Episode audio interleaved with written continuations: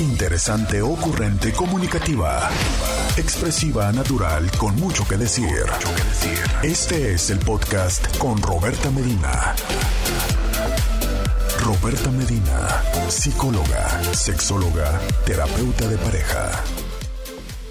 Muy, muy buenos días, Intis. Buenos días, buenos días.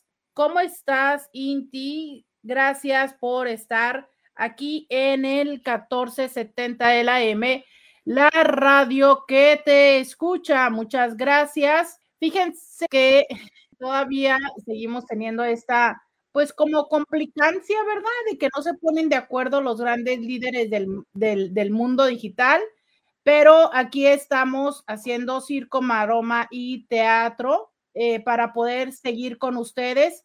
Por lo que, oigan, no sean gachos, háganse la reportación al WhatsApp, eh, al WhatsApp donde siempre los escucho. Ah, primero debo de, de presentarme, ¿verdad? Buenos días, les saluda Roberta Medina. Soy psicóloga, sexóloga, terapeuta sexual, terapeuta de parejas, terapeuta de familia. De lunes a viernes, la INTI con la que platicas temas de la vida, del amor, del sexo, de lo que sucede a tu alrededor. ¿Y dónde es esto? Es a través de las redes sociales, Facebook, Instagram y YouTube, y también a través de mi WhatsApp, que es el 664 123 69 69 664 123 69 69 ese es el WhatsApp. Ahí quiero que eh, me escriban, me saluden, me digan cómo están, eh, cómo les va la vida y pues nada, todo lo que, todo lo que ustedes quieran platicarme en el WhatsApp, 664-123-6969.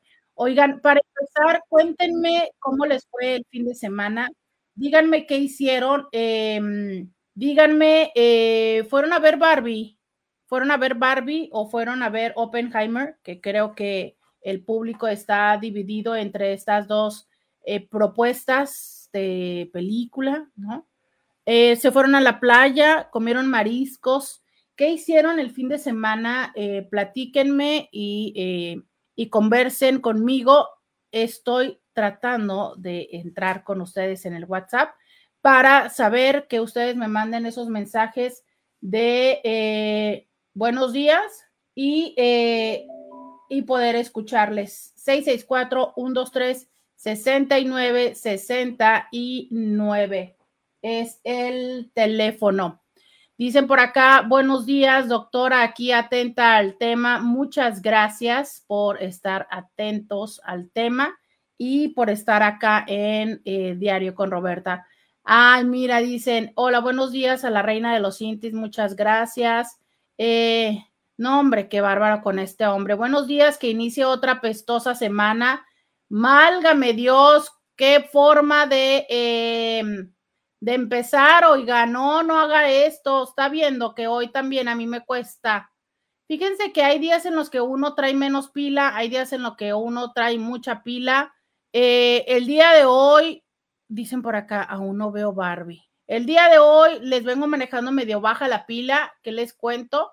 Entonces, eh, hay que hacer del día de hoy un tema que nos dé batería, ¿no? Que nos dé diversión, que nos dé este, el, bienestar. Hay que generarnos estas endorfinas. Y este, ¿qué les parece que hagamos un tema que nos ayude a sentirnos mejor? Oiga, porque con este Inti, ¿qué onda con esto de que otra pestosa semana? Em, y, y, más bien, esto les va a tocar a ustedes porque, ¿qué creen? Dicen por acá, ese Inti debería ser el Inti Grinch. Sí, Fíjate que a veces tiene muy buena actitud y a veces me manda memes en la mañana. Debo de decir que, que no le falla mandarme los buenos días, pero hoy, hoy anda así medio de Grinch y pues yo también. Entonces, oigan, eh, ustedes ponen un tema interesante porque ¿qué creen? Que el tema que traigo yo también está como para ponerse Grinch, ¿eh? O sea, hoy quería platicar con ustedes o este, hoy quiero platicar con ustedes del tema del caso Ernesto. ¿Ya se enteraron de esto? Ay, tiré esto al piso, a ver si no lo rompo. Este, ya se enteraron del caso Ernesto. Hoy quiero platicar con ustedes de eso Y pues sí, va a ser un tema también medio, em, medio estilo Grinch para muchos, por lo que les propongo que ustedes también empiecen a proponer sus temas. 664-123-69-69 es el teléfono. Ustedes cuenten, eh, cuéntenme lo que contar, ustedes pregúntenme, díganme los buenos días, este, cuéntenme lo que quieran. Dicen del el medio maratón de Tijuana. El medio maratón de Tijuana, es cierto. Eh, yo no supe mucho del medio maratón de Tijuana, más allá que estuvieron notificando el hecho de que pudieras tomar rutas alternas. Creo eh, me tocó por casualidad pasar por la zona Río y, me encontré con que creo que no hubo tanto mm, problema, ¿no? Como en otros momentos ha habido para, para la coordinación vial. Entonces, este, pues realmente creo que eh, me parece un evento significativo, no solo para conmemorar el aniversario de la ciudad, sino para generar espacios de, diversión sana, de colaboración familiar, de entretenimiento familiar y que, este, que creo que eso es un espacio importante y significativo. Oiga, a ver, tengo por acá también un mensaje de audio que como siempre y todos los días les comparto con mucho gusto y que agradezco que ustedes me estén enviando al WhatsApp. A ver, escuchamos. Hola, amiguita. Muy buenos días, Roberta, a ti y a toda tu audiencia. Oye, ese amigo, pues a lo mejor no le fue bien este fin de semana, pues hay que hay que ponernos en sus zapatos, ¿no? Hay que, que pensar que no a todos nos va bien siempre. Este, yo sí empiezo esta semana, bueno, de hecho, todas las semanas siempre las empiezo con una actitud positiva y pues a darle, a darle, a disfrutar de este calorcito. El domingo estuvo muy, muy nublado, de hecho iba a ir a pescar y no fui, pero me quedé haciendo jardinería ahí con un vecino. Bueno, un saludo para todos. Bonito inicio de semana. Bye. Sí, caray. Qué domingo tan diferente, ¿no? O sea, no sé, eh, ya saben que yo luego el clima no, no me lo sé con anticipación. Eh, y de repente que escuché llover y yo dije, ¿qué hizo? ¿A poco está, está lloviendo, no?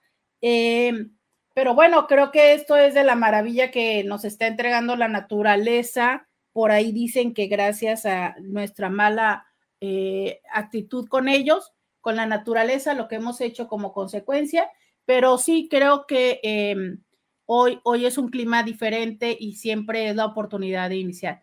Sabes que yo también em, tiendo a, tiendo, aunque ya últimamente no lo he hecho conscientemente, pero cada lunes era como decir, ok, va de nuevo, ¿no? Va de nuevo, va de nuevo, va de nuevo, cada lunes. Y este, y creo que también es una forma en la que si no, si no decidimos nosotros empezar a darnos eh, los retos, las oportunidades, los compromisos en la vida, pues nadie va a venir a hacerlo por nosotros, ¿no? O sea, eso es una realidad. Y, y cada lunes, por alguna extraña razón, hemos decidido que es eh, la oportunidad de empezar, ¿no? Que porque empieza la semana, pero pareciera que hay una, una un condicionamiento de los seres humanos de o los lunes o los primeros de mes, ¿no? Empezar la dieta, empezar el ejercicio, empezar este, una, un nuevo hábito, un nuevo trabajo. Y bueno, pues mientras desfuncione, eh, creo que muchas veces perdemos ahí la potencia, a lo mejor como para el miércoles, muy, muy, muy frecuentemente, pero oiga, más vale, ¿no? Más vale empezarle, aunque sea el lunes y durar 24, 48 horas con la medio viada, que de plano cuando ya llegamos un momento en la vida que dices tú, ah, ya para qué, no, ya. Si esto va a ser igual, pues ya, mejor ni le empiezo. Creo que ahí es cuando ya, no sé, definitivamente nos tiramos a, la parte de decir, de la derrota, ¿no? A la parte de, perder el interés, ¿sabes? Creo que eso es con lo que me encuentro justo ahorita eh, tratando de entender, ¿no? En qué momento decidimos algo y en qué momento eso se vuelve un compromiso y, para poder llegar a, lograr cualquier cosa que, se desee, pues detrás de un compromiso debe de haber una disciplina, debe de haber un, un, hacer, ¿no? Creo que eh, probablemente el compromiso muchas veces para que se traduce en acciones, ¿no? Que nos llevan a alcanzar esa meta que queremos. Entonces, pues sí, la realidad está en que cambiar hábitos, cualquier que sea el hábito, em, el buscar tener cambios en la vida, pues implica eso, ¿no? Eh, acciones constantes y consecutivas que nos van llevando a ese lugar. Y en ese camino, la realidad está en que la mayoría de las veces, em, sobre todo cuando las cosas son muy significativas, ¿por qué? No sé, pero usualmente ese camino no es cuesta abajo, muy eh, frecuentemente ese camino es cuesta arriba y a veces es, eh, sí, un poco em, en aguas este, turbulentas, a veces no, pero es cierto que es cuesta arriba, ¿sabes? O sea, es eh, usualmente cuando, cuando, mm, es que no sé, a ver, es que no siempre es complicado y difícil, pero sí a lo que voy es a que implica trabajo, ¿no? Y el trabajo, cualquier tipo de trabajo, llega un momento en el que genera un cansancio, ¿sabes? Claro, o sea, cualquier tipo de trabajo. Y entonces en esa parte es como que de repente dices tú, ay, no, hoy no voy a ir al gimnasio. Ah, hoy no voy a hacer dieta. Ah, hoy, em, por ejemplo, los pacientes que dicen que estamos en este proceso de dejar el no por o este o no ser infiel ¿sabes? O sea, son esas pequeñas decisiones que es, hoy no voy a hacer esto. Y desde ahí que haya esta eh, propuesta, ay, ya me estoy pasando. ¿Saben qué? Vamos a la pausa y volvemos. Roberta Medina, síguela en las redes sociales. Y ya regresamos aquí a Diario con Roberta. Oigan, entonces les estaba yo diciendo de esta, de esta propuesta, ¿no? Eh, que todos conocemos de los grupos de doble A, donde básicamente eh, la idea de solo por hoy desde ahí es, ¿sabes? O sea, el darnos cuenta o el comprometernos o el sostener las acciones de una forma delimitada como para poder eh, sentir que el peso no es tanto, ¿no? Eh, creo que cuando tenemos que hacer esos cambios tan eh, radicales en nuestra vida, muy frecuentemente, a pesar de ser un destino al que queremos llegar, las, la, la, visión hacia allá es como de, ¡Ah! qué pesado, ¿no? O sea, eso significa que nunca más voy a poder ver no por, que nunca más voy a poder eh, salir, que nunca más voy a poder tomar algo, que nunca más sabes, entonces el nunca más o el eso significa que siempre tengo que lo que sea, ¿no? Claro, es desde verlo con esta perspectiva, pues obvio que hace más complejo el proceso de sostener el compromiso. Por eso esta, esta visión de considerar que es solamente por un día nos da un límite, nos acota y, ¿sabes? Nos hace tener la sensación de completud. No, cambiemos la palabra, nos hace sentir eh, que, hemos logrado algo. Porque entonces cuando yo digo solo por hoy, o sea, hoy 24 de, ay, hoy es 24-7. Hoy es día del, del sadomasoquismo, por Dios, porque es que no estamos hablando de ese tema del BDSM. Pero entonces solamente por hoy, 24 de julio, voy a, y aquí póngale el nombre que usted quiera, yo te invito a ti que me estás escuchando, Inti, a que hagamos este ejercicio juntos. O sea, solo por hoy, 24 de julio, voy a hacer qué. Hoy es lunes 24 de julio. Solo por hoy, ¿qué? Y aquí te pongo una línea imaginaria donde quiero que me la completes. Dime, solo por hoy, ¿qué? O sea, solo por hoy, em, ¿qué es lo que puedes hacer que te lleve a, ese lugar donde quieres estar en tu vida, ¿sabes?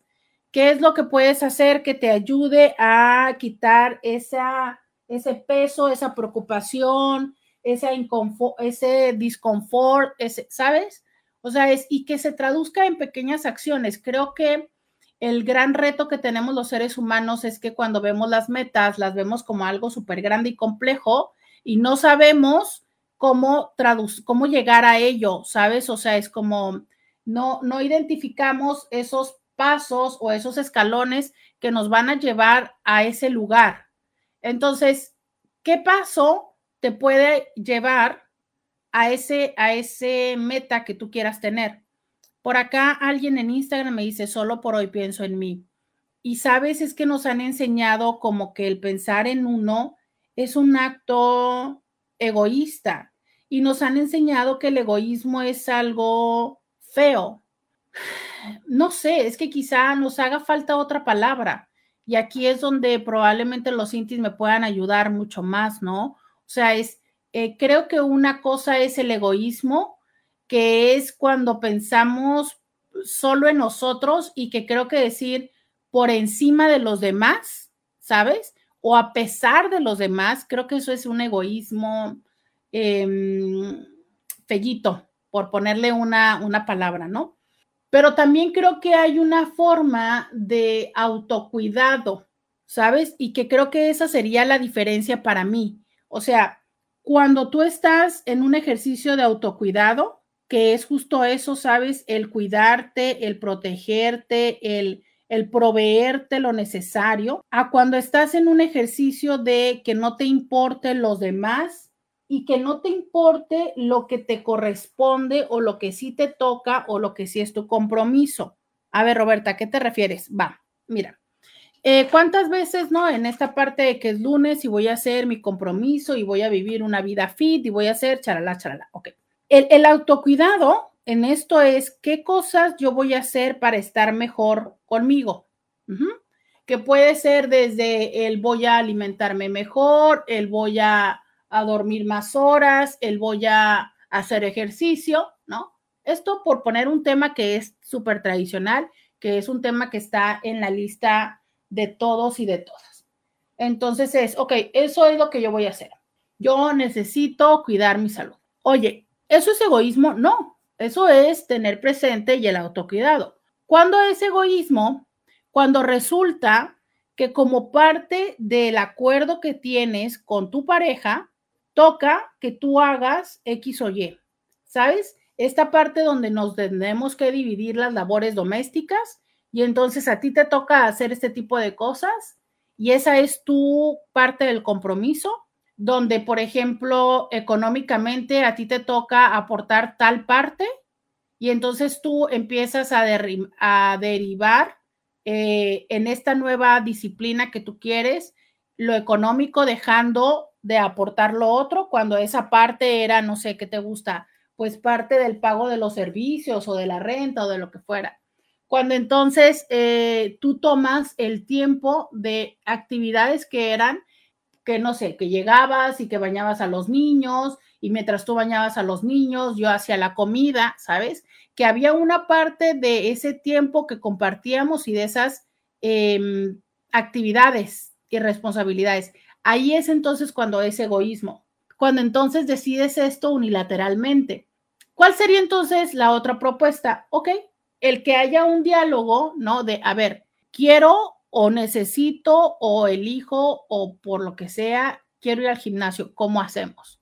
Y entonces es un ejercicio colaborativo de encontrar ese espacio en el día, en los recursos de tiempo, dinero y espacio para poder lograr que tú vayas al gimnasio pero que las cosas con nosotros como familia y con nosotros como pareja sigan funcionando.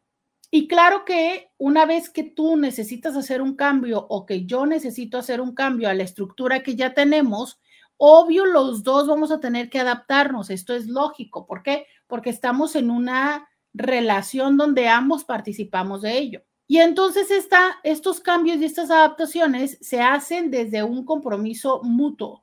¿Sabes? Y ahí es donde empieza otra vez. Entonces, yo creo que el ser atentos a lo que necesitamos, a nuestro cuidado físico y emocional, no es egoísmo, es nuestra responsabilidad, porque incluso otra persona no puede hacerlo por nosotros. Lo que sí es cierto es que una vez que estás en una relación, una vez que tienes un vínculo, sí o sí, lo que tú haces le impacta al otro sí o sí.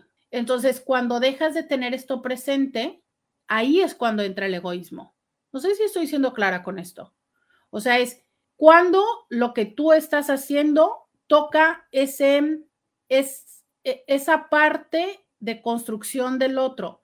A ver, yo constantemente les hablo de cómo es que cuando estamos en un vínculo somos tres. Somos tú, somos yo y somos la relación. Y esa relación tú le puedes poner matrimonio, noviazgo, eh, sociedad, eh, amistad, em, vínculo materno, este, paterno, lo que quieras, ¿sabes? Entonces, esa, esa tercera entidad la construimos tú y yo.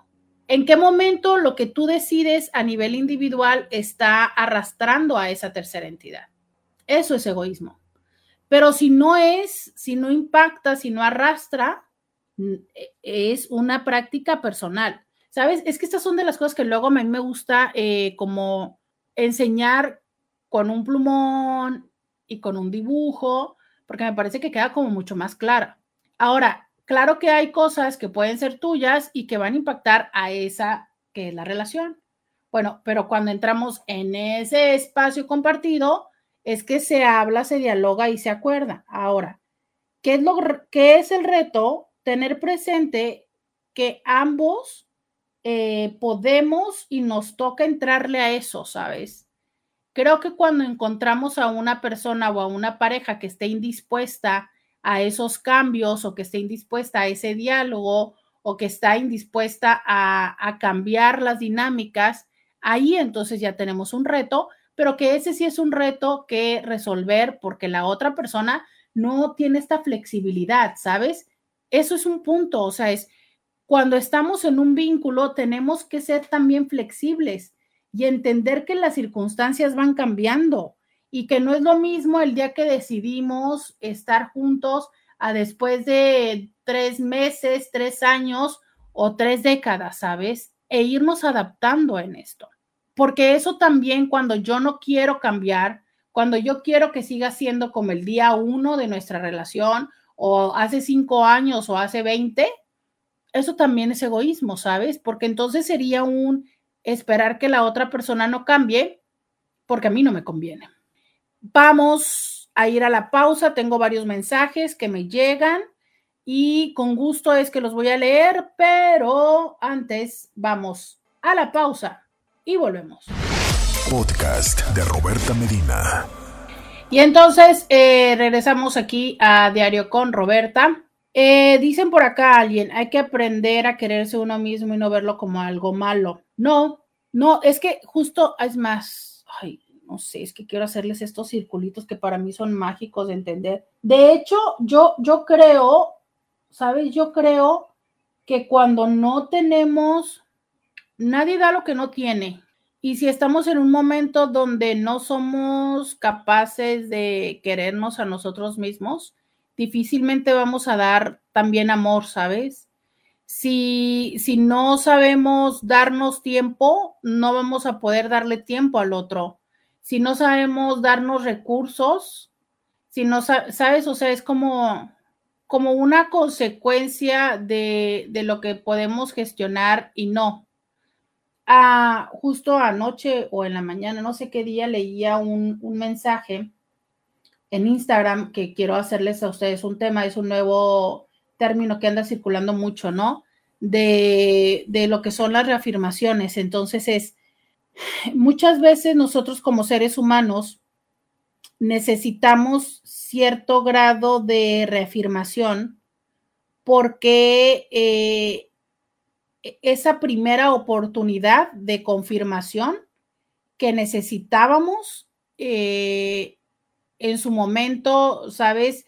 Que necesitábamos que nos hubiera dado este mamá o papá y que mamá o papá no pudo darlo porque, no sé, porque estaba mm, ocupado con la vida, porque estaba este, frustrada, frustrado por el divorcio, ¿sabes? O sea, e-, esa primera confirmación que necesitábamos y que no nos dieron, cuando seguimos por la vida, claro que necesitamos que, nos la den, ¿no? Y hay una parte que tendríamos que gestionarlo y que ser capaces de nosotros mismos darlo, porque, porque claro, o sea, es, em, si nosotros seguimos esperando que alguien más venga a decirnos que somos valiosos, que alguien más venga a, amarnos de la manera en la que en ese momento queríamos que nos amara mamá, pues va a ser muy complejo porque nunca nadie va a ser mamá y nunca y tú no vas a volver a estar a la edad de los dos o los tres o los cinco años, ¿sabes? Sin embargo, esa necesidad sigue estando ahí. Claro que sigue estando ahí. ¿Por qué? Porque en su momento no, no, no la llenaron. Y hoy como adulto o como adulta nos toca buscar la forma de nosotros dar una parte. Y claro, o sea, es la pareja eh, forma una parte importante en nuestra cotidianidad y también le podemos pedir o también podemos esperar de esta persona que nos dé eso. Pero ¿qué pasa si yo que necesito esta confirmación me sumo a alguien que no sabe confirmar, que no sabe dar amor o no de la manera en la que yo necesito que me lo den? Y entonces, si yo soy una persona que necesita palabras, yo soy una persona que necesita que, que te diga que me digan que me aman, que me digan que quieren estar conmigo, que me digan que soy importante. Y yo estoy con alguien que no es su forma de decir, no es, su forma de amar no es en el decir. Y entonces yo puedo estar buscando insistentemente esa confirmación. Y aquí es una parte de ejercicio de co-creación, ¿sabes? O sea, como un poco de poder hacer entender al otro lo que yo necesito. Y cuando digo hacer entender el otro no significa de obligarle, significa de poder llegar a ser lo suficientemente explícito o explícita para que la otra persona comprenda qué es lo que necesito, para que la otra persona entienda que yo necesito esas palabras porque esas palabras, no sé, a lo mejor porque probablemente esas palabras me hicieron falta, a lo mejor porque eh, muchas veces eh, tuve el deseo de escucharlas y no las he escuchado, a lo mejor porque, porque es la manera en la que yo reconozco el valor y la importancia. Y aquí es una vez más citar esto de los lenguajes del amor, ¿no? O sea, a lo mejor esta otra persona lo está haciendo con sus acciones. Y yo no lo sé porque también eh, yo estoy con el hambre o con la necesidad o con el enfoque de las palabras. Y a veces hay una parte que creo que esto es muy común que nos sucede a las parejas, que es no sabemos eh, el trasfondo de lo que la otra persona está haciendo o necesitando. Y entonces, en este mismo caso, ¿no? Es a lo mejor yo necesito las palabras y tú me estás dando cualquiera de los otros lenguajes del amor, que para recapitularlos, recordemos que son palabras de afirmación, acciones, ah, contacto físico, donde entra lo sexual, regalos y tiempo de calidad. Entonces, a lo mejor tu forma de expresar amor es el tiempo de calidad. Y para que tú puedas dar tiempo de calidad, estás haciendo una serie de sacrificios o de concesiones que yo no soy consciente de ello, ¿sabes? Y que yo ni siquiera le doy el tiempo o el valor necesario porque yo lo que necesito es que me digas, que me llenes de estas palabras, ¿sabes? Y entonces imagina que esto, y se lo digo porque de verdad es, es muy frecuente que yo vea esto en la pareja dos personas que están haciendo el esfuerzo por amar a la otra persona, pero que no, ese esfuerzo no se identifica o no se reconoce, justo por esto, no se reconoce. ¿Qué estoy queriendo decir? Que la otra persona no lo puede identificar porque no lo conoce, no conoce lo que significa crear eso. Y ahí es cuando el conversarlo, el decirlo puede ser muy, pero muy, muy, muy nutricio, ¿sabes?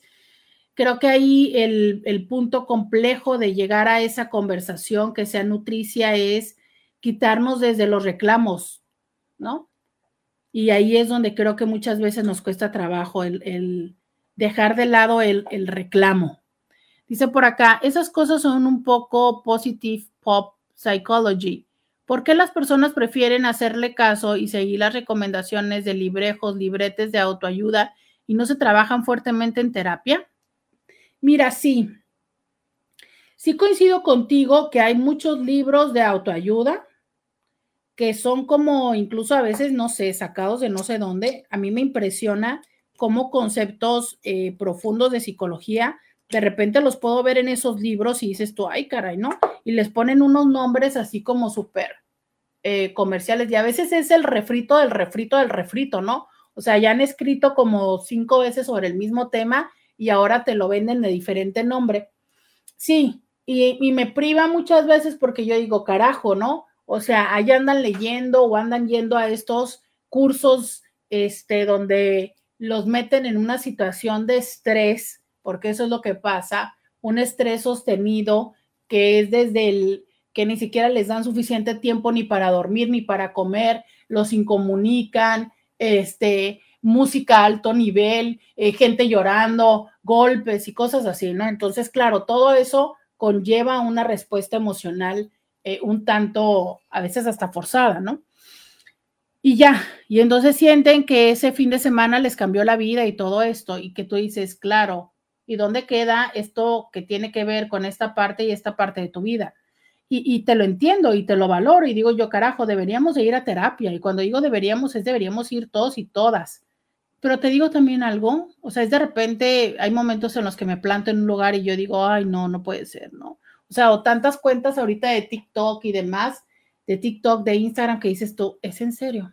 Pero te digo algo, también me gusta a veces pensar que dicen por acá, y luego esas personas que se leyeron esos turbo refritos mal masticados y mal interpretados, andan ahí por la vida intentando ser coaches de vida, guácala. Sí, no, a mí la palabra coach de vida me parece algo tan, tan, tan, tan tan, tan.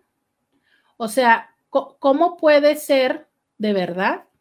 ¿Cómo puede ser que alguien llegue a sentirse en un lugar de decir, yo puedo decirte cómo llevar tu vida? Está cañón, ¿no? Eh, porque yo no sé ustedes, pero a mí, a mí la vida misma me parece muy compleja, muy, muy compleja, con demasiadas aristas como para yo poder ponerme en un lugar y decir, ah, listo, ya entendí de qué va la vida, ¿no? Me subo en mi púlpito y ahora te voy a decir cómo hacer la tuya. Está cañón. Yo por eso muy humildemente nada más les puedo orientar en ciertos temas, ¿sabes? Y hasta ahí. Y aún así les puedo decir que, que todavía me toca a mí eh, enfrentarme en mi vida personal a algunos elementos, porque de verdad es que no, no, no, no hay esta... Este nivel absoluto de conocimiento. Dice por acá, morritos y morritas de menos de 16 años con cuentas de TikTok dando consejos y sienten con la potestad de decir qué hacer o cómo hacer las cosas y cómo llevar la vida. Sí, no, a mí e, ese título me parece, me parece profundo, pero bueno, pero ¿sabes? Lo que sí es, em, creo que esos libros sí, no, sí ponen eh, conocimiento algunos, ¿eh? Algunos, muy algunos. Ponen conocimiento muy profundo, lo ponen de una manera digerida para que las personas se puedan dar como esta, esta información, esta idea. Mira, el libro de los cinco lenguajes del amor, que de hecho lo, lo escribió un pastor, Gary Chapman, me parece que es un libro donde pone muy simple y muy sencillo esto, que es un elemento muy complejo y muy común en las relaciones de pareja, que es no te entiendo. ¿Por qué? Porque lo que yo soy hoy, a mis 20, a mis 30, a mis 40, a mis 50, a mis 60 años, es consecuencia de muchos momentos y experiencias de la vida. Lo que eres tú es lo mismo. Entonces, ojalá los seres humanos tuviéramos la conciencia de poder hacer como esta etiqueta de contenido o este manual donde dijera, yo soy Roberta Medina y necesito, este, no sé, que me, mi forma de saberme amada es, necesito que tú elijas estar conmigo y me demuestres que soy importante para contigo, que tengo una prioridad y que, ¿sabes? O sea, y que, y esto y lo otro, y que, y, y, mis formas de recibir amor son estas, y mis formas de dar amor son estas, estas son las cosas que por nada en la vida voy a soportarte, estas son las cosas en las que puedo trabajar, esto es lo mínimo que necesito de ti y esto es lo mínimo que vas a ver de mí ¿te imaginas? Eso sería padrísimo, ¿no? O sea, ahí sí que hacer una red social de ligues así de esa forma, o sea, qué chido. Pero, pues la verdad es que eso suena como de Black Mirror, porque para que una persona pueda llegar a tener esa claridad, pues está un poco complejo. Vamos a la pausa. 664-123-6969. Vamos a la pausa y volvemos. Roberta Medina, síguela en las redes sociales. Ya regresamos, 664. 123 69 69. Dice alguien por acá. Sí, pero el de los cinco lenguajes del amor lo simplifica tanto que lo vuelve burdo y medio infantil. O sea, no me sorprende ese tipo de idealismo y sobresimplificación de un pastor, pero a mí me aburrió. Este, eh, sí, claro, a ver, eh, como lo pones, ¿no? La sobresimplificación. Sí, sí, quiero decirles que es un libro que yo lo he utilizado varias veces eh, como una herramienta en mi consulta. Le he pedido a mis pacientes que lo lean. Sí he recibido varias veces ese, ese comentario de, ay, es que habla mucho de religión y tal sí está súper simplificado. ¿Por qué? Porque es casi como un tema de test de horóscopo, ¿no? Que ya les he dicho que incluso hay test ahorita, muchísimos test en las redes sociales, eh, y que creo que los seres humanos no somos solamente de uno solo. Es como decir, ¿cuál es tu canal de aprendizaje? Pues a ver, no nada más soy auditivo, no nada más soy kinestésico, no nada más soy visual, ¿sabes? Hoy por hoy sabemos que hay múltiples inteligencias y que a lo mejor hay ciertas cosas con las que me va mejor escuchando, hay otras cosas con las que me va mejor haciendo o experimentando, hay otras cosas con las que me viene súper bien leer o hay otras cosas que la verdad ni me entran ni no me entrarán, ¿sabes? Eh, eso es cierto, eso es cierto. Entonces, este, y desde ahí, ¿no? Es el decir, no, no, no, yo soy mi lenguaje de amor son los regalos y si tú, o sea, yo necesito solamente regalos en la vida. A ver, por Dios, por la vida, los clavos de Cristo. Aparte que es súper complicado. Imagínate que la única forma en la que tú puedes vincularte es desde los regalos. O sea, ya veo esta persona, ¿no? Todos los días, todos los momentos, eh, teniendo un, regalo para contigo. De que hay personas que son así, sí hay. ¿eh? O sea, sí hay personas que pueden hacer esto de todos los días, un regalo, sí. Que hay personas, fíjate qué interesante esto, ¿Cómo, cómo podemos llegar a generar de algo que pueda ser algo espontáneo, después generamos un hábito y que llega un momento en el que ya ni siquiera lo, lo tomamos por hecho y que puede ser cualquier cosa, ¿no? O sea, eh, la persona que todos los días te trae eh, una flor y los primeros momentos te parece algo encantador, al rato ya lo ves como una costumbre, es más, al rato ya si algún día se le llega a olvidar, lo llegas a reclamar, pero llega un momento en el que ya seguro es que ya las tienes ahí tan arrumbadas y tan, ah, total, mañana llega la que sigue que te da igual. Y eso lo digo tan en las pequeñas cosas como en las grandes cosas, que no siempre los regalos necesariamente son algo que yo te doy, a veces también, eh, y ahí es donde empieza lo confuso, puede ser las cosas que yo haga para ti. Por ejemplo, a lo mejor el prepararte el lonche, el prepararte tu ropa, el, el cocinarte algo, el, alguna práctica, ¿no? Que justo ahí es donde viene esta de los lenguajes de acción, el tenderte la cama y cosas así.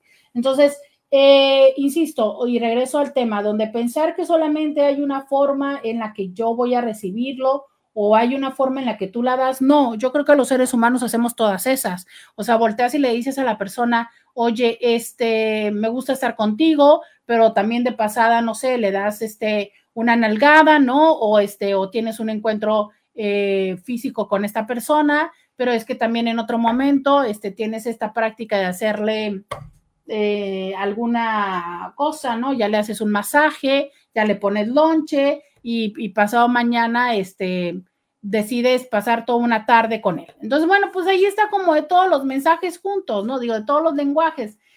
Eh, sí, quedamos en una, pensar en que soy solamente un lenguaje suena utópico, pero ¿por qué es útil? Porque muchas veces los seres humanos de verdad no sabemos dar amor. ¿Por qué? Porque nosotros replicamos el modelo de relación primario, sí o sí. Y esto no es una condena, es una parte lógica. ¿Qué más voy a hacer yo por la vida si no es lo que yo vi que otros hacen? Por eso es que sabes que el proceso de estar en pareja también es un proceso de educación continua. Y no lo digo porque sea todos los días, lo digo como un poco así, ¿sabes? Es como el diplomado de la vida, es como una maestría, ¿no? O sea, es, mira, ahora yo te voy a enseñar eh, una parte de lo que es, eh, o ahora vamos a estudiar, tu materia de hoy es tener una relación conmigo. Esto es lo que yo soy, esto es lo que yo necesito, esto es lo que yo puedo hacer. Y ahí es un poco de paciencia de ambas partes, o sea, es tú tener la disponibilidad de aprender de mí o para conmigo y yo tener la disponibilidad de aprender para contigo, porque bueno, a ver, sería muy sencillo decir, ay, no, ¿sabes qué? A mí, a mí eso de andar diciendo te quiero o te amo, no, o sea, no, eso no es para mí, eso son ridiculeces. Yo te digo que te amo porque estoy aquí contigo, ¿no? La típica de, oye, ¿me amas? Pues con quién estoy. A ver, si por alguna razón en la vida yo te lo estoy preguntando o yo necesito que me lo digas, es porque lo necesito. Yo sé que para ti eh, eso ya es obvio por otras tantas 25 cosas o acciones o razones. Bueno, pero yo necesito escucharlo. Y cuando empezamos a pelearnos con las cosas de es que para mí no tiene sentido que te lo tenga que decir, o yo nunca lo digo, o yo soy así, o sea, es, es esa delgada línea donde no podemos dejar de ser quien somos, pero tampoco podemos negarnos a hacer un poco de lo que el otro necesita para nosotros. Entonces, ese libro pone en evidencia tal cual cosas por hacer, es práctico también. Entonces, ya me permite a mí saber que si a mi novio, marido, eh, que hubo les queco así algo, le gusta las palabras o le gustan las acciones, entonces ya tengo yo un referente de qué cosas puedo hacer por esta persona.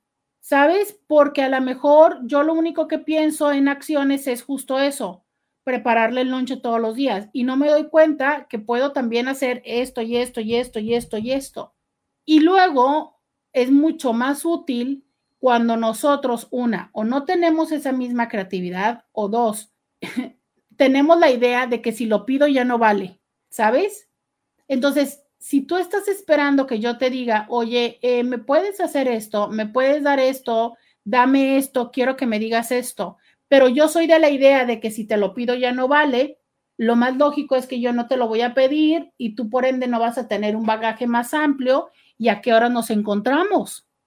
Entonces sí, coincido contigo, Indy, sí está súper simplificado, pero creo que es un, es un principio.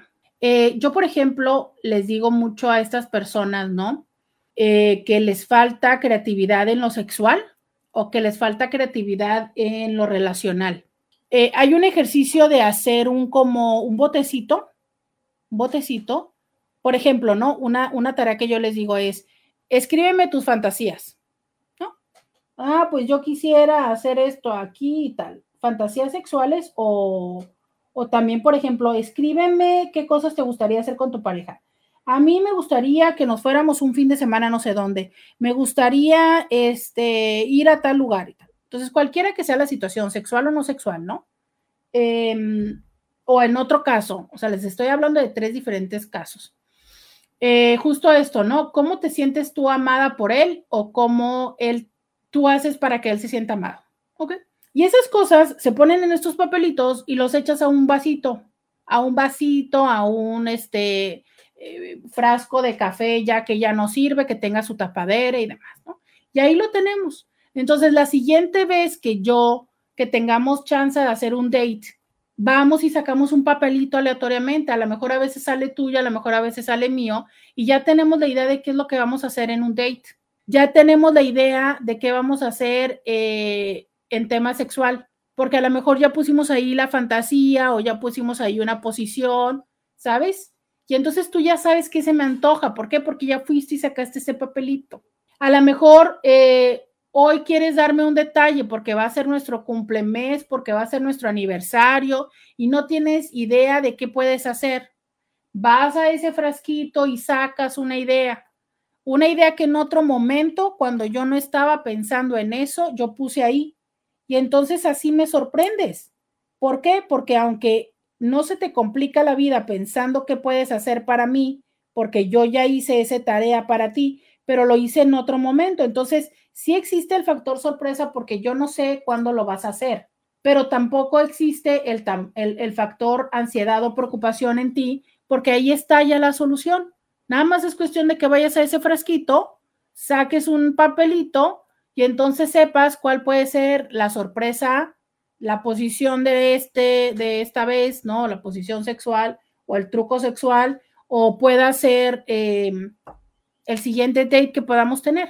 Vamos a la pausa y volvemos. Podcast de Roberta Medina. Bienvenidas, bienvenidos a la segunda hora de Diario con Roberta. Te saluda Roberta Medina. Soy psicóloga, sexóloga, terapeuta sexual, terapeuta de parejas, terapeuta de familia. De lunes a viernes, la INTI con la que platicas temas de la vida, del amor, del sexo, de lo que sucede a tu alrededor. Eh, me dicen por acá, em, los lenguajes del amor lo escuché y me di cuenta que parte de que ya sea ex es que a mí me gusta que me pongan atención y regalos, pero no me dieron porque él daba tiempo de calidad. Ajá. Pero fíjate qué importante esto que dices, ¿eh? O sea, es por eso ya es ex. A ver, eso significa que si entonces tú eres de un tipo de lenguaje y yo soy de otro tipo, eh, ya de una vez bye bye. Yo creo que no. Yo creo que eh, sobre todo cuando ya lo tenemos tan claro como en esta herramienta, a mí me parece que es como el, ah, qué padre, ahora puedo hacer o ahora puedo saber qué hacer para ti y también ahora tú puedes saber interpretar lo que yo hago para ti. Yo e, esto se los cuento en consulta a algunas personas. Nunca lo he contado públicamente y a ver si no se me van a salir las lágrimas hoy, que porque de por sí ya ando medio así, ¿no? Pero les voy a contar una, una historia que para mí fue muy importante entender, muy importante entender y que cambió mi vida. Cuando yo empiezo a tener carro, em, mi carro había sido el carro que era de mi papiringo, ¿no?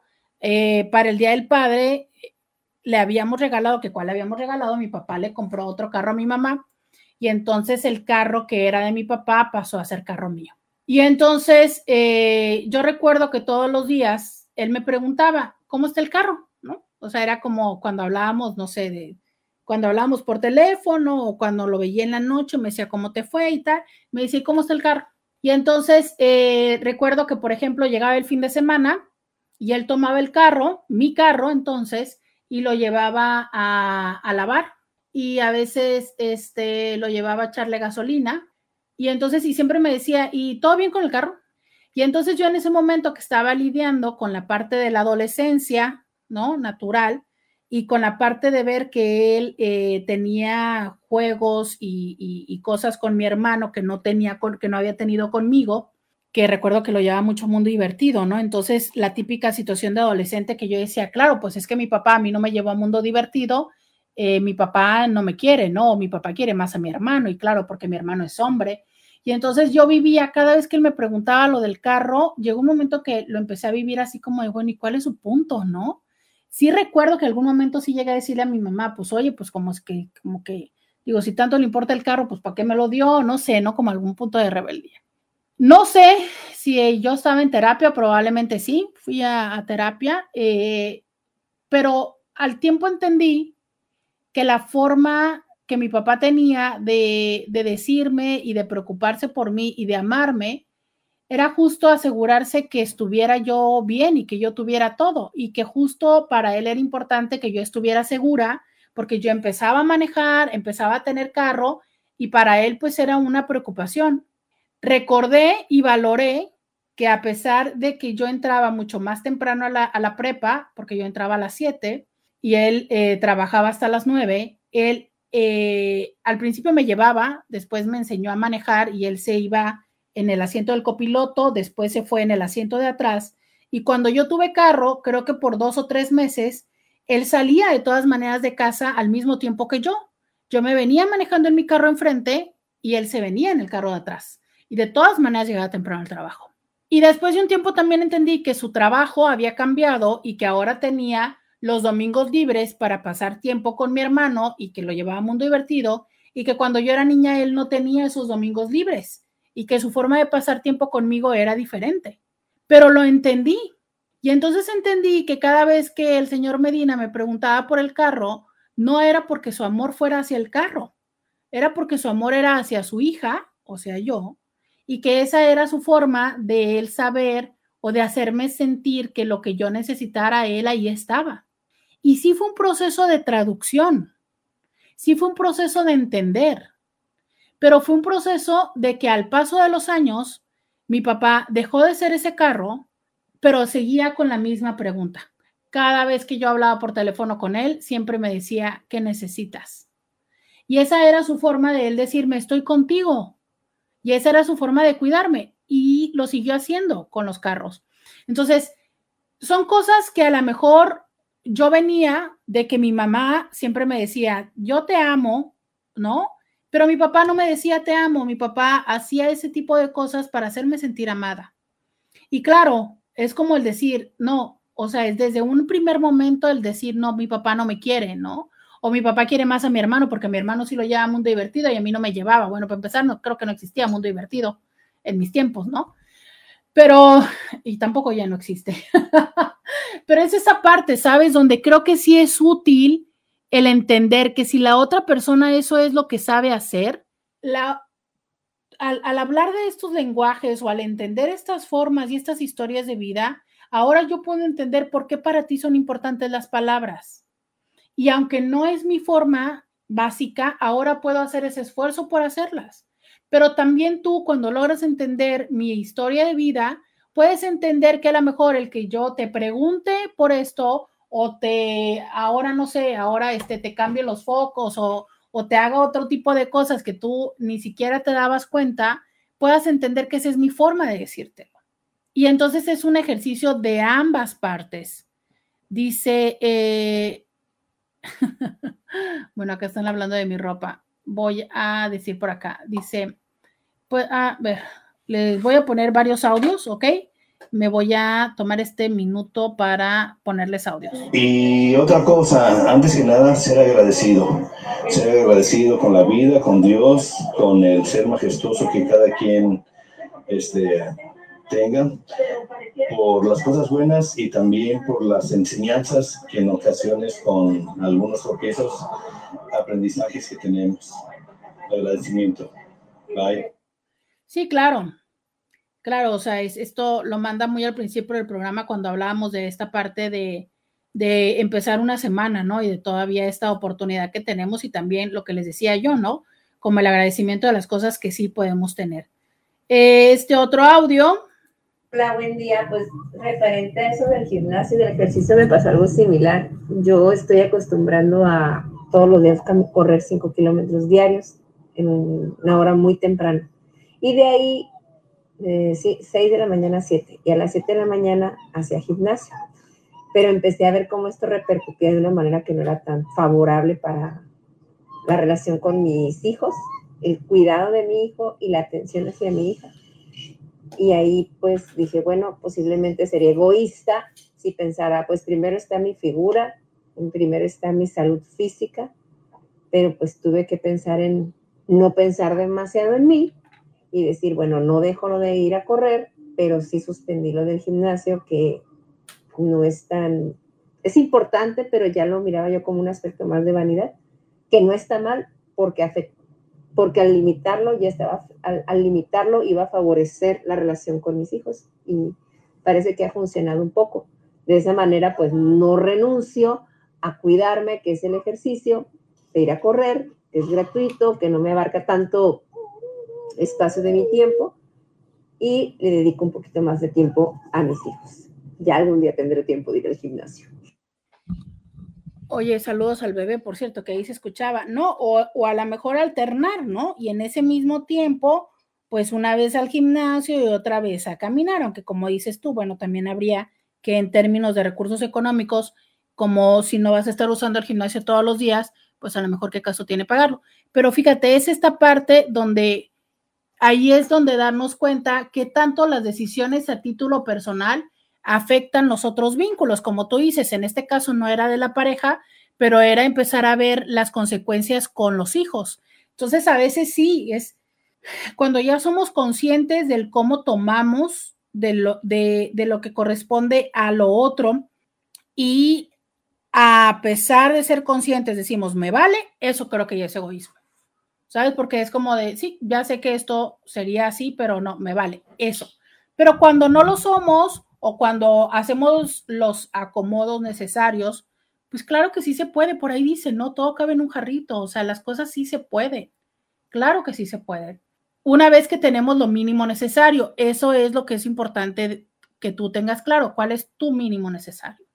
Dice por acá, y pues mi relación de tener que ceder la aplico con mis hijos porque pareja no tengo, pero estoy aprendiendo mucho para en un futuro poder aplicarlo en mi relación amorosa.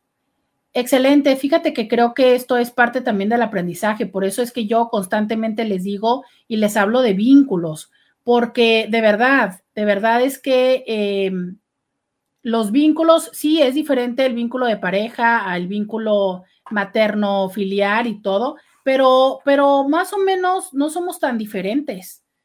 De verdad, no somos tan diferentes. Robertita, buenos días, buenos días para todos. Buenos días. El otro día me decía un paciente que identifican a Beto porque es el que me dice Robertita. Fíjate que sí, eh, creo que es el único en mi vida que me dice Robertita. El fin de semana lo que hice es disfrutar la compañía de mis hijos al máximo porque estoy recién divorciado mi matrimonio después de 30 años ya no funcionó por infidelidad de ella. Qué feo, ni modo. Eh, pues, ¿qué le digo, señor? Eh, primero que lamento que esté en una situación de divorcio, que es parte del dolor. Eh, el dolor es parte del proceso, ajá, más bien. Este, que también es parte sentir en momentos que la otra persona tiene toda la culpa, claro, es totalmente humano.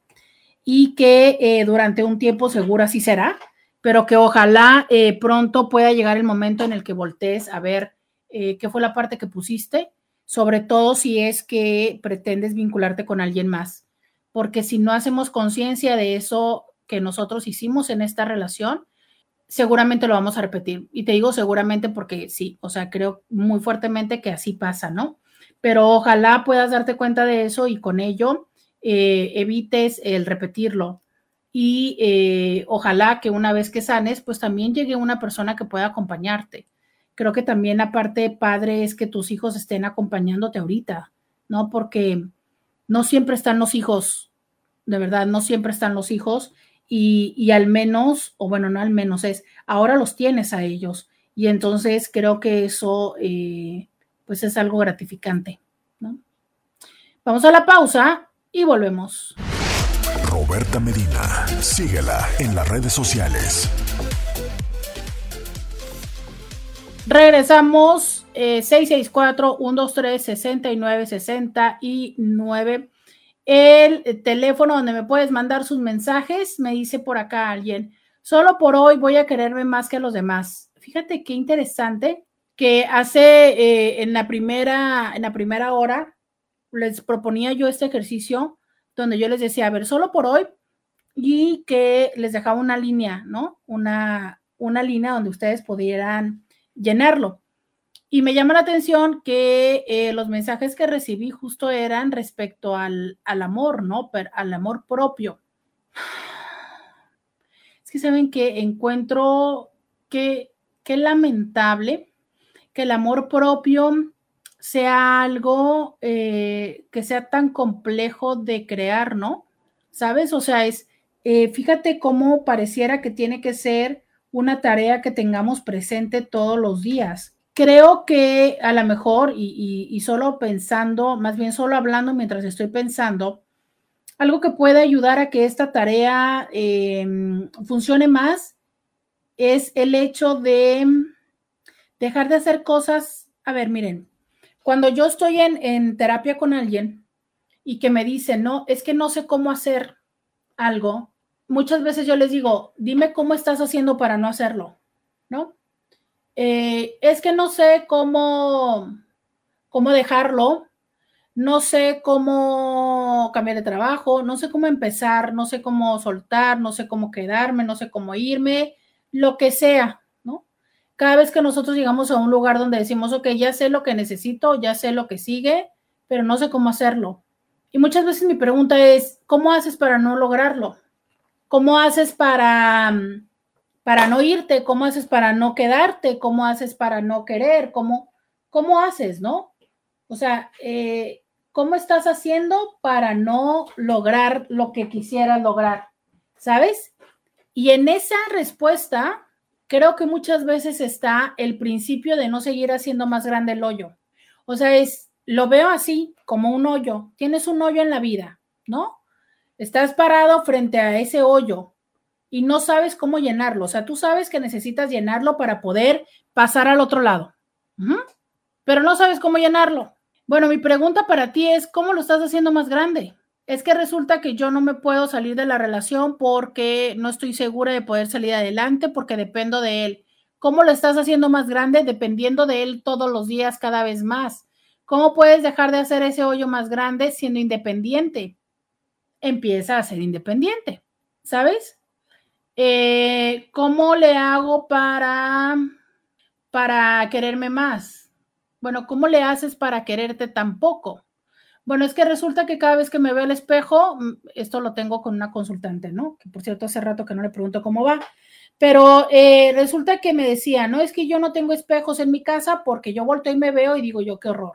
Ese es un primer punto, o sea, imagínate el no tener espejos en tu casa para no siquiera poder verte, o sea, es, no te reconoces. Si no has hecho el proceso básico de reconocimiento, ¿cómo es que vas a hacer el proceso de valorativo del reconocimiento.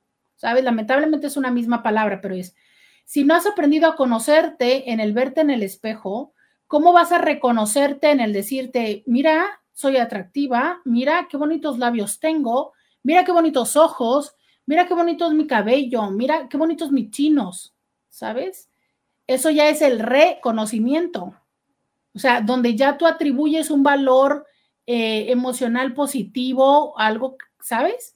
Ese es el reconocimiento.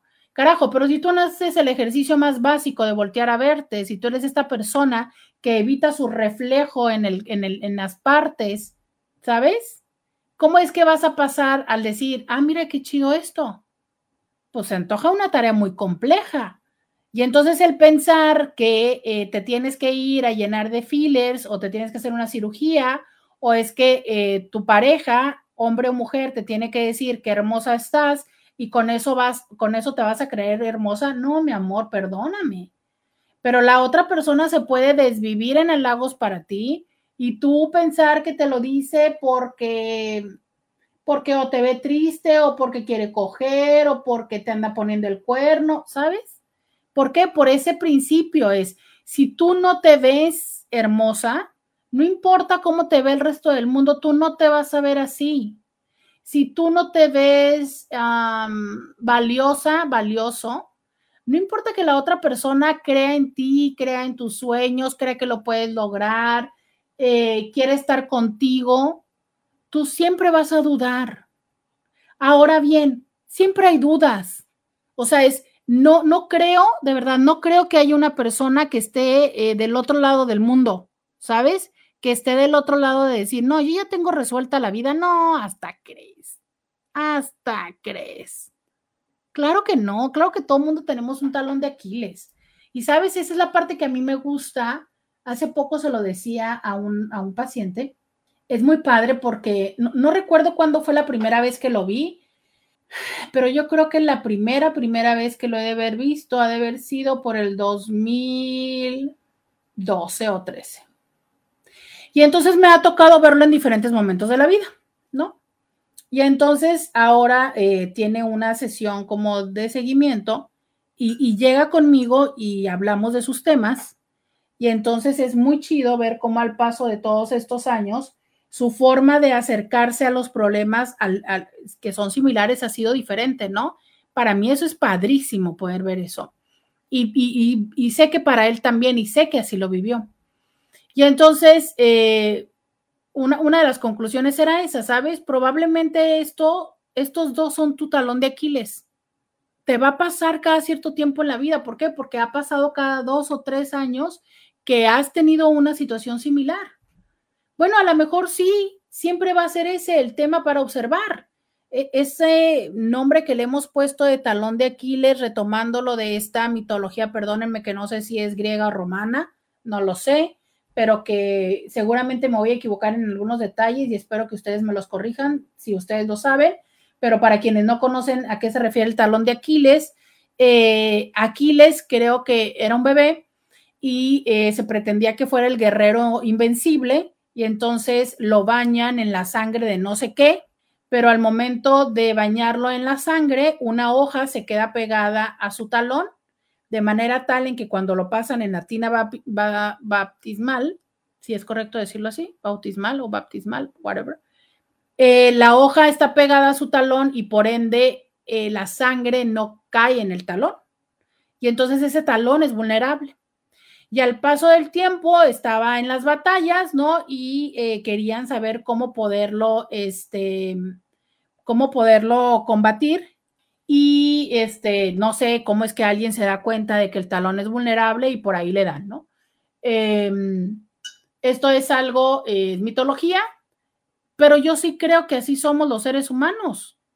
Hay, hay ciertas cositas de las cuales siempre voy a tener que estar atenta habrá personas que tienen que estar atento al manejo de la ira, ¿no? Porque en cuanto les dicen algo, mira, responden así como cerillito y arremeten contra todo lo que está. Ahorita tengo una consultante así. Y así le va la vida, o, sea, y, no quiere, ¿sabes? Y para cuando se da cuenta como cerillito, ya le voló las greñas a los demás y cuando voltea es porque ya dijo tal cosa y ya lastimó. Bueno, ese va a ser su tema.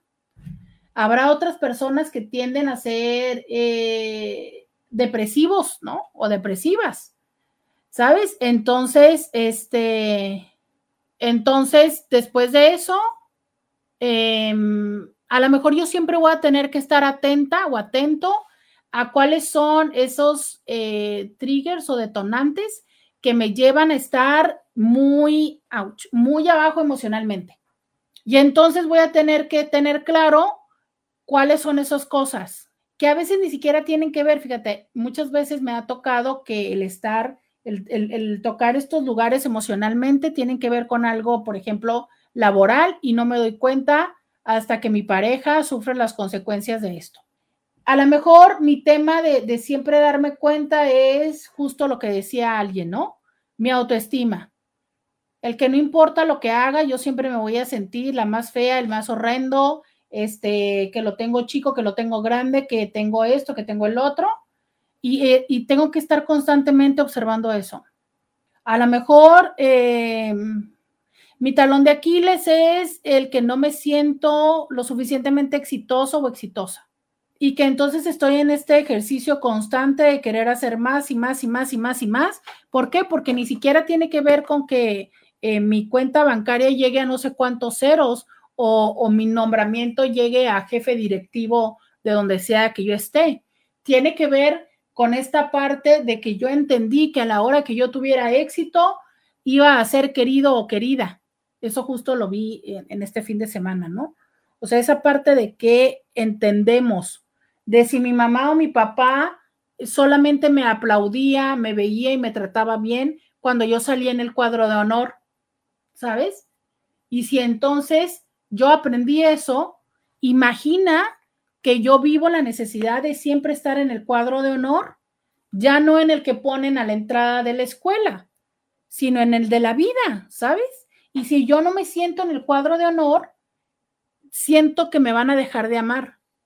Y esto es muy común, por ejemplo, desde lo masculino. Desde lo femenino no es tanto en el éxito, pero sí en el ser buena mamá si yo aprendo que tengo que ser perfecto siempre o que tengo que ser el responsable de que las de que en mi casa todos estén bien y que siempre tengo que sonreír, ¿sabes? O sea, es, ese son el tipo de cosas que tengo que estar atento. ¿Por qué? Porque no se van a quitar porque alguien me lo diga. No se van a quitar porque tome conciencia. Están cosidas, bordadas en el centro y en el núcleo de mi ser. Tengo que tener presente eso todos los días. Vamos a la pausa y volvemos. Podcast de Roberta Medina. Regresamos aquí en Diario con Roberta. Eh, me dice alguien en, Instagram, dice, tu papiringo se comportaba como el mío. Sí, sabes, es que creo que, que mira, eh, estereotípicamente eh, podríamos decir que los hombres son así, pero lo digo como desde el estereotipo, ¿no? Em, creo que la sociedad está haciendo mucho desde hace algunos años y algunas décadas para cambiar los estereotipos. No estoy diciendo que todos los hombres sean absolutamente y totalmente así, no todos, pero sí creo que es parte de la, enseñanza, ¿no? Y, creo que en la manera en la que vamos avanzando en crear oportunidades para que haya eh, más expresión de las emociones y de los sentimientos en los hombres, expresión, ojo, expresión, porque los hombres sí tienen esas emociones y sentimientos. Lo que no hay necesariamente es las palabras para expresarlas o el espacio y la confianza para hacerlo. Eh, pero en cuanto haya más expresión, espacio para la expresión de ellos, y también mientras haya más espacio para la expresión de otras eh, conductas y actitudes estereotípicamente masculinas para las mujeres, creo que iremos creando esa oportunidad, ¿sabes? Yo sí creo que como que vamos avanzando y desde ahí que les digo que creo que la película de Barbie va a ayudar a hacer un avance en eso. Ojalá de verdad, hombres, ustedes que vayan a ver Barbie, por favor, vayan a verla con los ojos, pero sobre todo con el corazón abierto porque sé que pueden quedarse con la parte de, ay, qué aburrido, ay, qué dramático, ay, qué esto, ¿no? Pero no, sabes, es, es toda, es toda una buena propuesta de, de entender cuál es la experiencia de algunas mujeres actual. Y digo algunas porque, pues bueno, no todas podemos decir que haya solo una feminidad, como no podemos decir tampoco que hay solo una masculinidad, ¿sabes? O sea, hay diferentes feminidades y masculinidades, entonces, pues justo es como algunas. Dicen por acá a alguien, el libro también es para saber cómo darse uno mismo atención y no andar esperando que otro lo cubra. Me gusta comprar cosas y envolverlas y después abrirlas o regalarme orquídeas. Me encantas, ¿no? O sea, qué padre que puedas llevarlo hasta ese lugar de regalártelo y envolverlo y luego abrirlo. Eh, hay un reel que yo le subí alguna vez que lo vi que empezó a hacer como un trending que decían, ah, para mi esposo que no es detallista. Entonces eran chavas que ah, se compraban algo, ¿no? Un regalo o algo así, y entonces entraba el marido de, de, de trabajar en la puerta, ellas se lo daban y luego le cerraban la puerta, ¿no? Y entonces en los dos ellos están así como que, ¿qué onda? Y entonces luego abren la puerta y ellos se los dan y ellas así como que, ¡ay, la sorpresa! ¿no? Y ya lo abrazan y lo besan y tal. Entonces, claro, eso suena con un poco de risa, pero a veces sí hay que hacer esto. Y yo sé que muchas de ustedes me van a decir, ay, no, Roberta, qué feo. Ay, no, si es así, yo no lo quiero. Sí, sí entiendo que para las que nos gustan las sorpresas, eso nos parece no agradable. Pero si tu pareja nunca tuvo la oportunidad o nunca tuvo esa enseñanza y esa enseñanza nunca se convirtió por ende en aprendizaje. ¿Cómo es que esperamos que en este momento nos lo dé? ¿Sabes? No tuve esa enseñanza porque nunca lo vi en casa. En casa no era algo que papá le hiciera a mamá o mamá le hiciera a papá. Entonces no lo aprendió. ¿Cómo va? ¿Cómo es que ahora se le va a ocurrir hacer eso? Y, quiero decírtelo porque lo he visto en la consulta He visto hombres con un, con un dolor, hace poco veía uno en consulta, un chavo, como con una mezcla entre dolor y tristeza, que es frustración, de decir, carajo, pues es que yo no veía eso, o sea, mis papás nunca hicieron eso. ¿Cómo es que ahora se me, o sea, de, de dónde lo saco? ¿Cómo se me ocurre eso? Y créanme lo que a veces ese es mi ejercicio como terapeuta. Ahora, claro que no es lo mismo yo como terapeuta, que no estoy involucrada emocionalmente con él, decirle, mira, le puedes comprar esto, le puedes llevar esto, eh, está este sitio en línea donde puedes pedir esto, está este lugar esto, mira, vi aquí, créanme lo que a veces ese es mi trabajo. O sea, a veces veo cosas en Instagram y les mando las ligas. ¿Por qué? Porque son ideas para cosas que no se les ocurren. Claro, es diferente que yo que soy terapeuta y que no soy su pareja, lo hago porque es como darle un recurso pero a ver, no, no hay una expectativa emocional.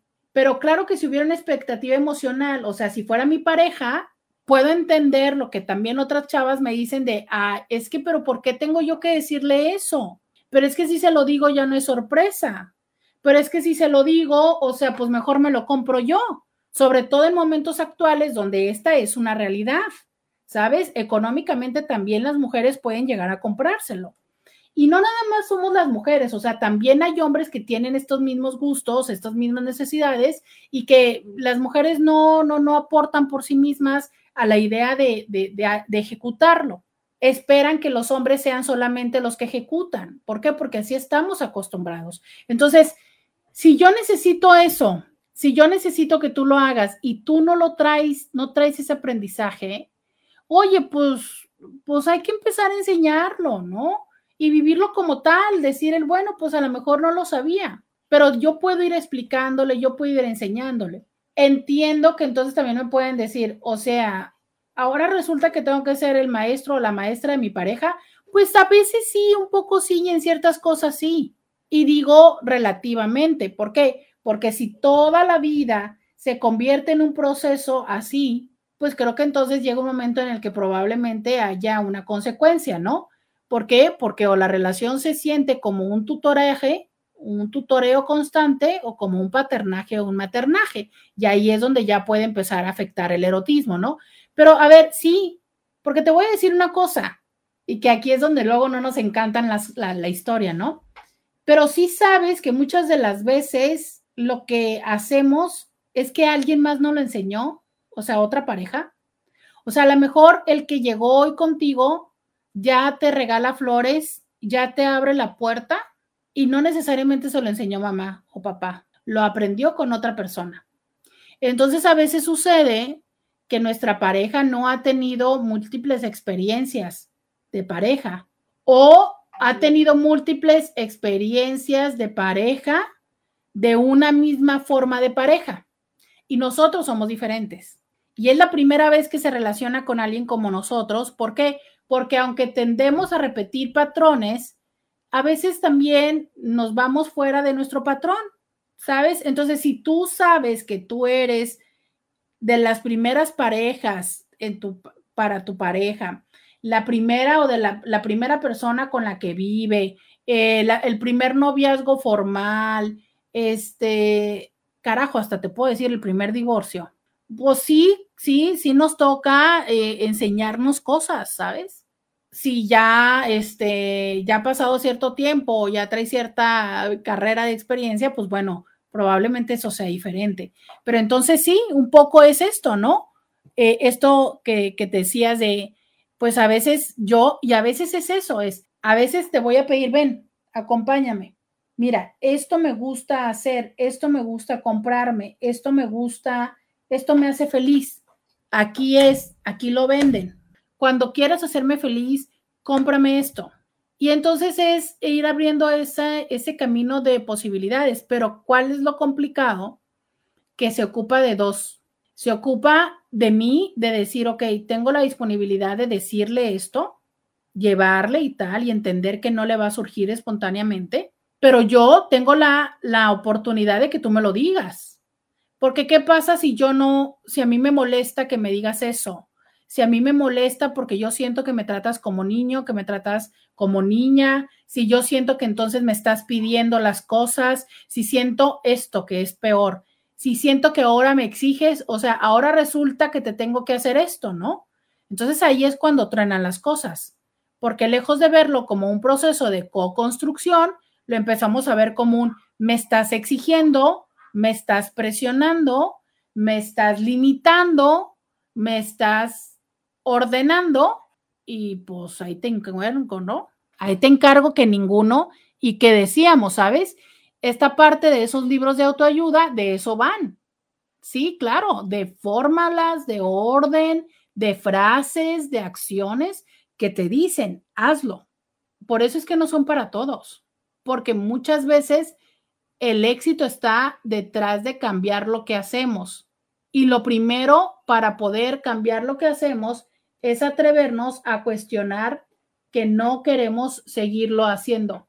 ¿Sabes? que ya, o sea, es, es atrevernos a aceptar que lo que estamos haciendo no es óptimo porque no nos está llevando a un buen lugar. Vamos a la pausa. No, bueno, les voy a leer antes esto. Dice, es mitología griega. Aquiles o Aquileo en griego antiguo, también en griego moderno, Aquileus, Achinos y en griego moderno, Achileas. Ah, muchas gracias. Ya ven, gracias a ustedes que me eh, corrigen y me suman y me aportan. Entonces ya tenemos la respuesta que es mitología griega.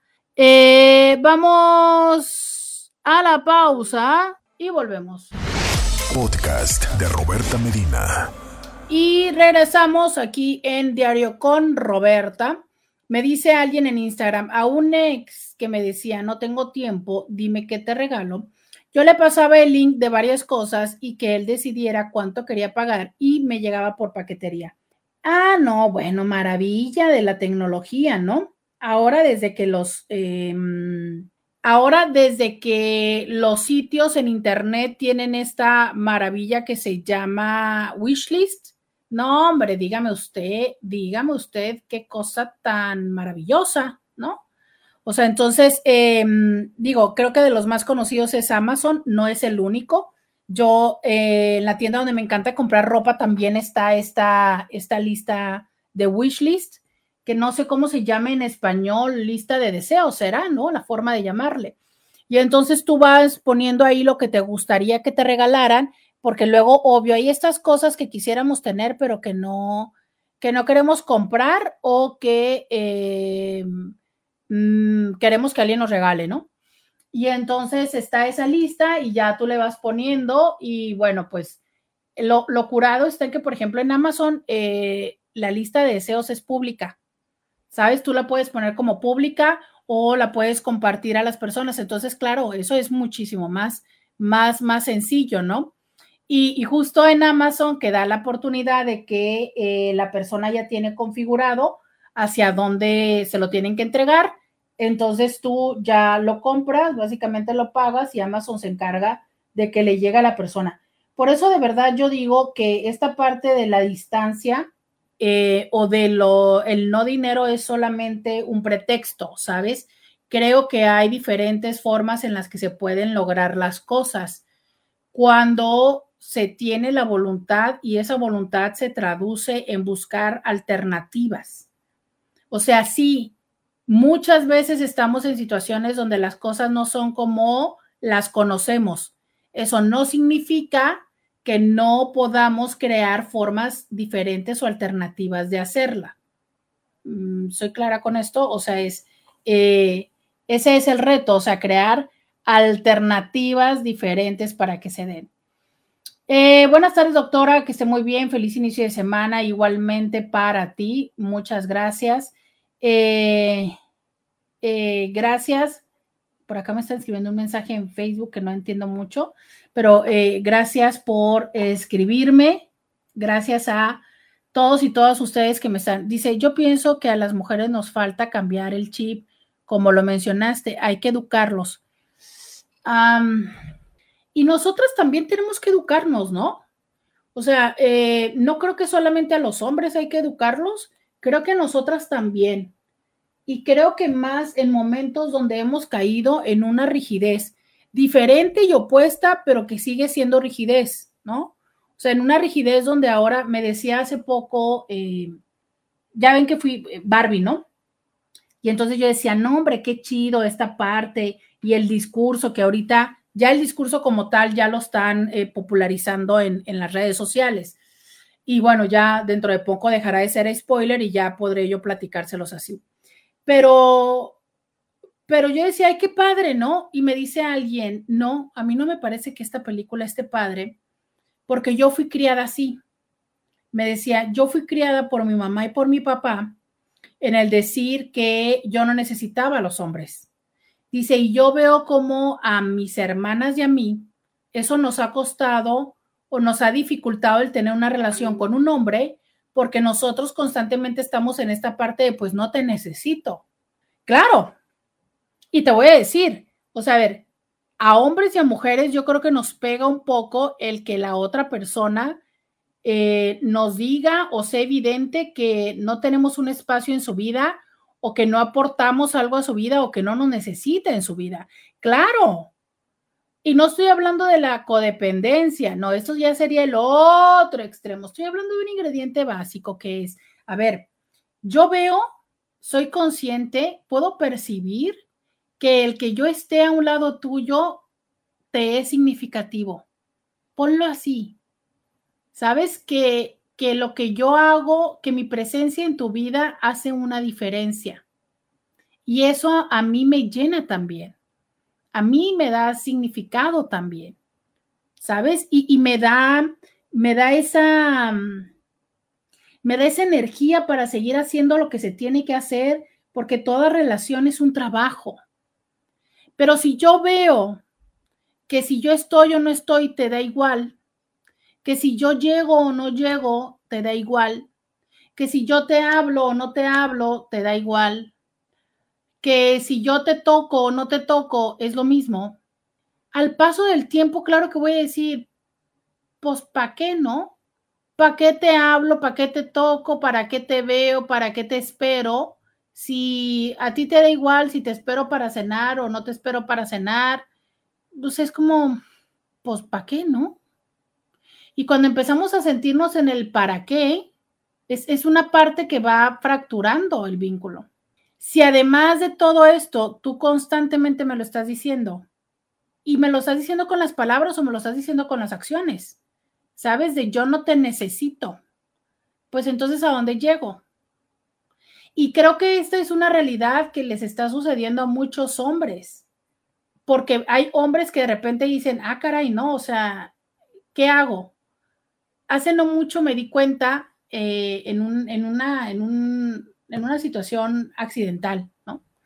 Esta parte de cómo es que, eh, y me lo decía esta persona, ¿no? O sea, cómo es que como mujeres que estás o sola o que estás en este aprendizaje, pues tienes que aprender a sacar, este, a, poner focos, a quitar focos, a taladrar, a poner, a resolver la llanta, a hacer esto y tal.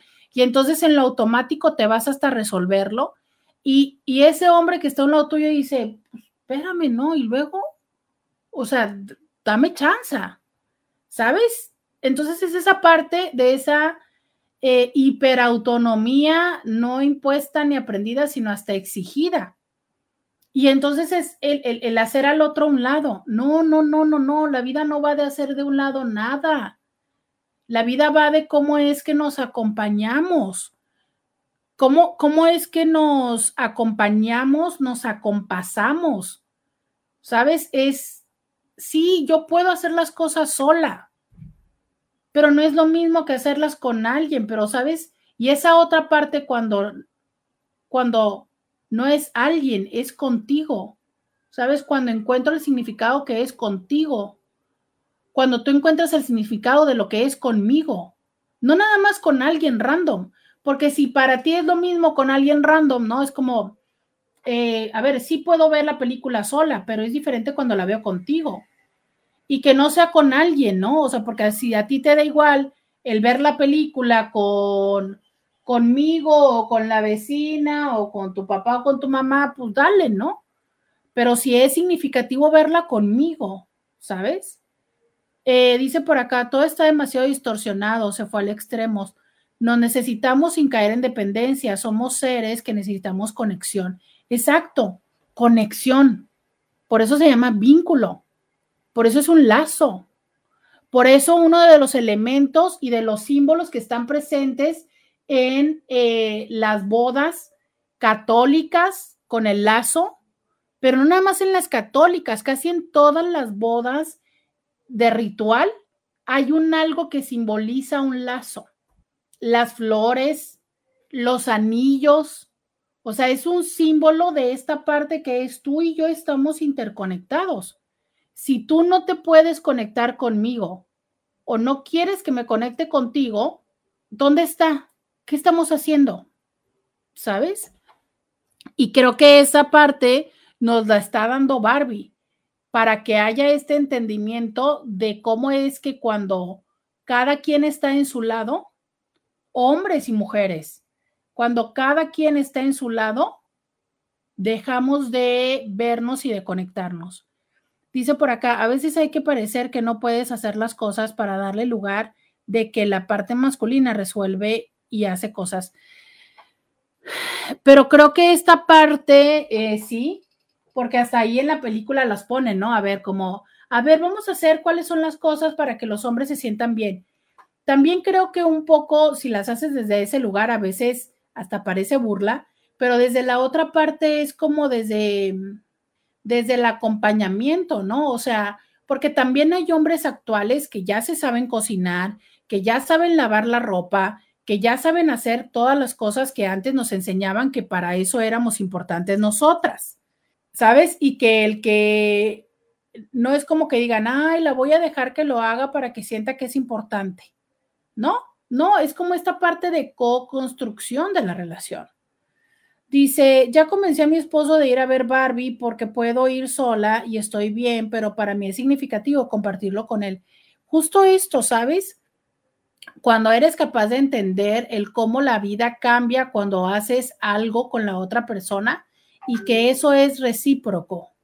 Creo que esa es como una parte muy significativa y que lamentablemente muy a menudo dejamos de lado, ¿no? Em, justo el día de hoy que hemos tocado eh, muchos temas, ¿no? Que hemos tocado muchos temas, pero que básicamente van de esto, o sea, de del cómo el hacer una mejor relación, el cómo aprender a relacionarnos, aprender a darle al otro, pero también recibir del otro, y cómo es que eh, definitivamente yo lo que quiero eh, concluir es que cuando somos conscientes de estas necesidades, cuando somos capaces de explicarlas, de expresarlas, es que entonces podemos avanzar en una construcción común, ¿no? Este, y esta hacer una mejor relación no es para con el otro, es para con nosotros mismos. O sea, la manera en la que nosotros podemos primero relacionarnos mejor con nosotros, ser conscientes de lo, dónde estamos y qué necesitamos, es que también podemos comunicarlo mejor hacia los otros. Les agradezco muchísimo a todas las personas que estuvieron acompañándome a través de Facebook, de YouTube, de WhatsApp. Le agradezco muchísimo a Carlos que el día de hoy estuvo haciendo eh, más malabares para poder tener este programa en el 1470 de la M y también al equipo de gerencia que permitió que estuviéramos transmitiéndonos de esta forma. Esperamos pronto se puedan resolver estos inconvenientes tecnológicos y seguir estando con ustedes aquí. Gracias a todos y cada una de las personas que estuvieron el día de hoy acompañándome. Mañana regreso con más aquí a diario con Roberta. Hasta mañana. Bye bye.